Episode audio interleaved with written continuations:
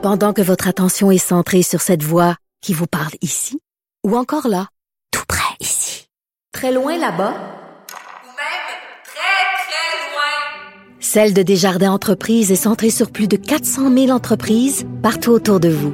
Depuis plus de 120 ans, nos équipes dédiées accompagnent les entrepreneurs d'ici à chaque étape pour qu'ils puissent rester centrés sur ce qui compte, la croissance de leur entreprise. Et aussi dramaturge de théâtre. Donc, je suis bien placée pour savoir que la parité au théâtre n'est pas tout à fait atteinte. On se parle du chantier féministe, un projet lancé pour s'interroger sur la place des femmes, justement, en théâtre, qui a présenté ce matin neuf recommandations pour atteindre cette fameuse parité utopique, on sait pas. Je suis avec Ginette Noisé, qui est directrice artistique et générale. On l'entend rire du théâtre Espace Go et qui est membre du comité directeur du chantier féministe. Je veux juste dire aussi, euh, Alex Dufresne, que notre collaboratrice à l'émission, participe aussi au chantier féministe. Et là, euh, Ginette Noiseux, qu'on vous entend rire, bonjour. Bonjour, bonjour. Eh, je suis contente de vous avoir. Ça vous fait rire que je dise que la parité est utopique en théâtre. Je confiais au début de l'émission que j'avais jamais vécu autant de sexisme quand, que quand j'ai fait la déesse des mouches à feu au théâtre.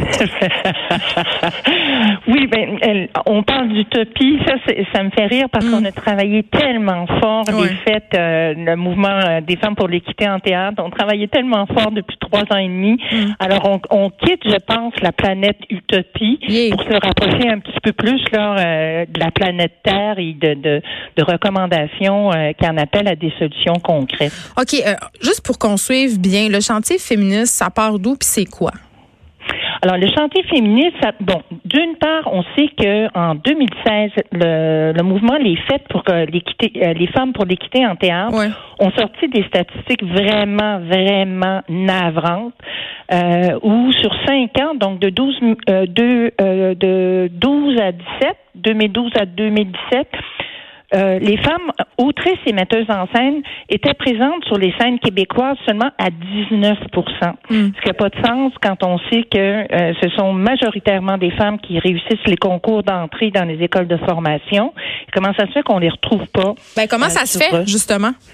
Ben, la, la, vraie question, là, c'est, euh, on en a beaucoup parlé pendant le chantier, c'est toute la question des biais inconscients. On est convaincu au Québec que l'égalité entre les hommes et les femmes est presque là. On y est. On, on... Alors, ce bien inconscient euh, fait en sorte que les femmes ont, doivent porter le fardeau de la preuve du contraire, faire des statistiques, monter aux barricades, faire du bénévolat pour dire, hey, réveillons-nous là, on est dans le trouble. On est loin, loin de la parité. En même temps, euh, Ginette Noiseux, euh, on entend beaucoup d'artistes femmes et j'en suis et j'apporte quand même certaines nuances. Par contre, mais dire, j'ai pas envie d'avoir une job ou qu'on me donne une pièce de théâtre ou qu'on qu'on choisisse mon projet de film à la Sodec ou à Téléfilm Canada parce que je suis une femme. J'ai envie qu'on privilégie mon talent. La question des quotas. Ouais. Euh, ben, je le comprends, sauf qu'une chose est certaine, c'est que si tu es une femme, là, tu as trois fois moins de chances d'avoir accès à du financement pour réaliser ton projet dans la société actuelle et dans la répartition des argents actuellement. Il y a une job qui n'a pas de sens, c'est que c'est le, fardeau, comme j'y reviens, que le fardeau de la preuve soit sur les épaules euh, des femmes artistes. C'est qu'on doit prouver notre valeur davantage? Euh, euh, complètement. Et euh, puis il y a beaucoup d'obstacles sur le, parcours d'une femme. Les femmes sont moins crédibles. On a vu euh, dans le rapport qui est déposé ce matin, il y a un volet important sur, euh, par exemple, le traitement des médias. Comment on parle et comment sont perçues les femmes, comment on parle de leur travail? Pourquoi on considère toujours que les gars vont produire des œuvres universelles? Et, qui, et que les femmes intime, hein? C'est intime. On parle de nous Intime, intime, intime. Depuis MeToo, hashtag MeToo, on est tellement actuel. Fait qu'on on est tellement, tellement actuel qu'on tombe vite dans l'oubli. Hmm. Mais la façon dont le traitement médiatique, je trouve ça intéressant, euh, ce que vous abordez, euh, Madame Noiseux, parce que en littérature, c'est un peu la même chose. Il y a eu des études comparatives menées par l'UQAM où on comparait justement le traitement médiatique des auteurs versus celui des autrices. Et juste par une photo qu'on demande aux auteurs. euh, et moi, je le sais personnellement pour le vivre, là, on demande toujours aux autrices de minauder, d'être euh, attirantes. On, on, c'est pas le même traitement. Non, puis on demande aux, femmes de théâtre de regarder dans le vide, là, euh, pour, de regarder vers quelque chose, un néant. Et on demande aux gars, regarde droit euh, dans l'objectif. Fait que c'est, c'est toutes ces Mais qu'est-ce que ça dit? Qu'est-ce que ça dit? Ben, tout joue d'abord, euh, tout joue lors de la formation. Euh, ce qu'on se rend compte, les pires statistiques ont concerné euh, les écoles de formation, donc euh, École nationale, conservatoire, cégep, etc., etc. La dernière année qui prépare les actrices et, les acteurs à ce qui les attend dans le milieu mm. est peu encourageante puisque euh, c'est 80% de textes de gars qui vont étudier et 80% euh, d'hommes invités sont des metteurs en scène masculins. déjà, on envoie le message que la norme, elle est masculine, que le modèle de réussite, il est masculin.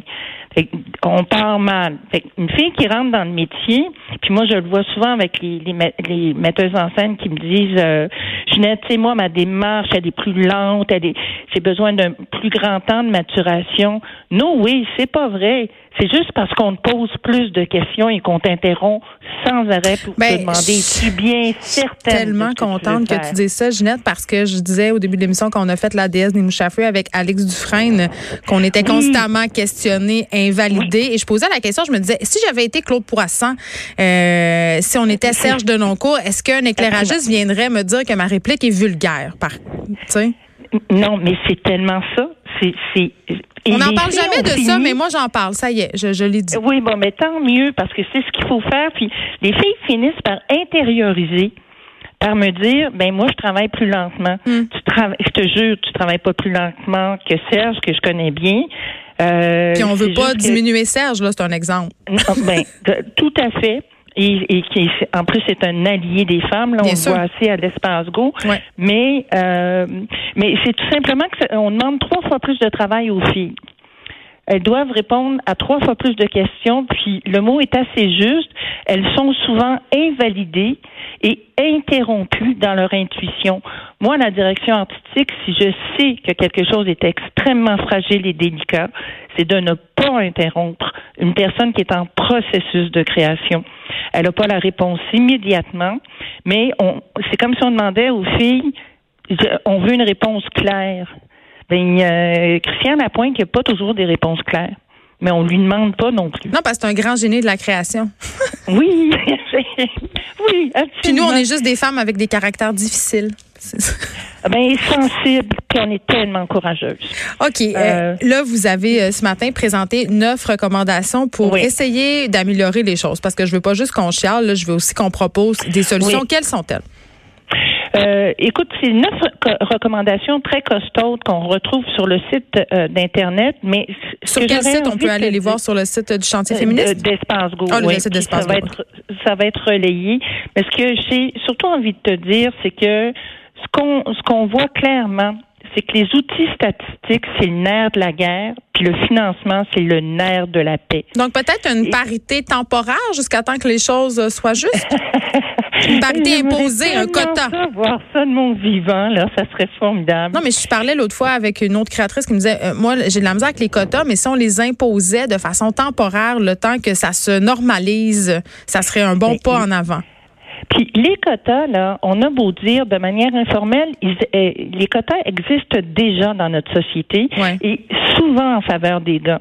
Par exemple, dans les écoles de formation, pour entrer euh, comme comédien ou comédienne, on a trois fois, trois fois plus d'aspirantes comme actrices que de gars. Mais on va mettre un quota parce qu'évidemment, il faut que le théâtre représente euh, tout le monde. Euh, mais en médecine, il y a aussi des quotas informels. On sait que les femmes ont des quotas souvent, c'est d'ailleurs c'est documenté. Mm-hmm. les, les filles sont meilleures au cégep en sciences, elle se présente massivement en médecine, mais on va imposer des quotas informels pour laisser une chance d'avoir quand même pas mal de gars. ça existe, les quotas, et c'est souvent en faveur des gars. Là où on a vu que les quotas ont été euh, ont eu un impact formidable sur l'offre faite au public, puis qu'on voit que le public est absolument prêt à recevoir ces, ces nouvelles réglementations, c'est du côté des réalisatrices équitables. Fait depuis que la SODEC a mis des quotas, et mhm. puis les quotas, c'est pas juste un gars, une fille, là, c'est des quotas au niveau de, des sommes d'argent qui sont euh, euh, donnés à chacune des créatrices, à chacun des créateurs, ben on a une Monia Chokri qui soudainement se rend en cadre. Ben, il faut laisser la chance aux coureurs et c'est ça que ces quotas-là, ces quotas-là par là nous, nous, laissent faire. L'impact en ce moment, ça se peut. Il y a trois fois plus de production euh, d'hommes dans le milieu de la culture que de production de femmes. Ça se peut pas que les gars soient nés trois fois plus talentueux, ah même si parmi eux, il y a des grands, grands talents. Mais ce que ça a pour conséquence, c'est que le public euh, reçoit toujours le même message du même point de vue. Même quand on a euh, des grandes actrices sur scène, c'est elles sont définies souvent à travers des écritures d'hommes. D'avoir le point de vue d'une Fanny Britt sur la scène, ça dit pas la même chose. C'est pas meilleur, que les femmes font n'est pas nécessairement meilleur, mais à mon avis, c'est vachement intéressant. Il, faut Il faudrait qu'on les entende. Merci. qu'on les voit. Merci beaucoup, Ginette Noiseux. Vous êtes directrice artistique et générale du théâtre Espace Go. On peut se rendre sur le site Internet du théâtre pour voir ces neuf recommandations émises par le chantier féministe ce matin. Merci beaucoup.